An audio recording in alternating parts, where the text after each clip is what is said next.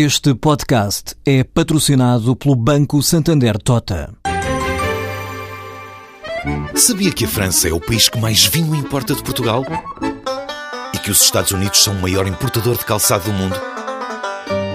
Ou quais as empresas que importam mais azeite português? No portal Santander Trade, encontra todas as respostas para internacionalizar a sua empresa, desde mercados a procedimentos, redes de contactos e ferramentas para dinamizar a sua atividade exportadora. Descubra mais em santandertrade.com. Santander Tota, um banco para as suas ideias. O primeiro centro de esterilização de dispositivos médicos em outsourcing abre este mês em Lisboa. Um investimento inicial de 2 milhões de euros e capacidade para milhão e meio de litros de esterilização mensal. Está este centro preparado para atuar junto de entidades de saúde públicas ou privadas, explica Silvia Ribeiro, a gestora operacional do SENES. Este centro é o primeiro centro de reprocessamento vulgo esterilização, não é, de dispositivos médicos em outsourcing em Portugal. Portanto, à semelhança dos países na Europa e nos Estados Unidos, que já o fazem há mais de 20 anos, o que nós pretendemos é reprocessar os dispositivos médicos das unidades de saúde um, de uma maneira certificada e com as melhores práticas. Portanto, no fundo, concentrando esse serviço em exclusivo no nosso centro.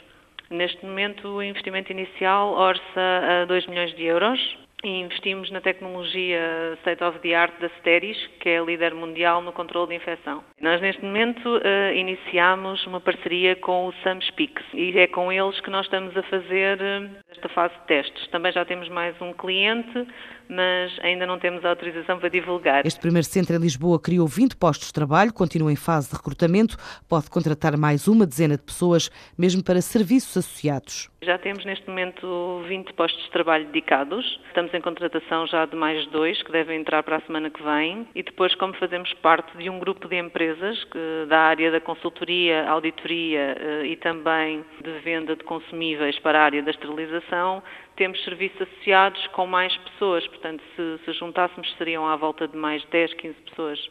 O nosso objetivo é aumentar, e pronto, à medida que aumenta, precisamos de mais técnicos de, de operação da esterilização e também enfermeiros responsáveis, porque nós temos equipas de supervisão, depois os técnicos de manutenção associados, porque nós já temos pré-instalação de equipamentos que ainda não temos, mas que à medida que os clientes entram, temos que os instalar.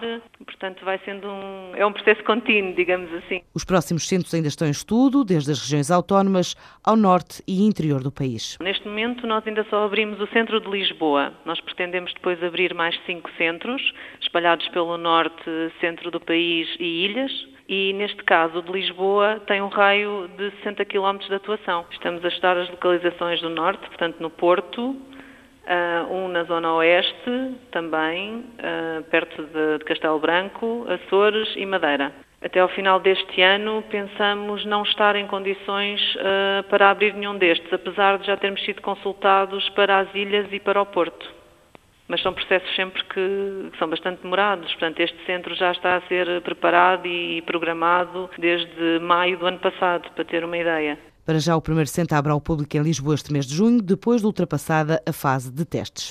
A cereja do fundão começa este mês a ser distribuída aos passageiros da TAP que viajam em classe executiva e também nos aeroportos de Lisboa e Porto. A campanha da Câmara do Fundão prevê que sejam distribuídas 10 toneladas mensais deste fruto típico das beiras, inclui outros eventos como as comemorações do Dia de Portugal e uma encomenda para os jogadores da seleção portuguesa que estão em estágio em Óbidos.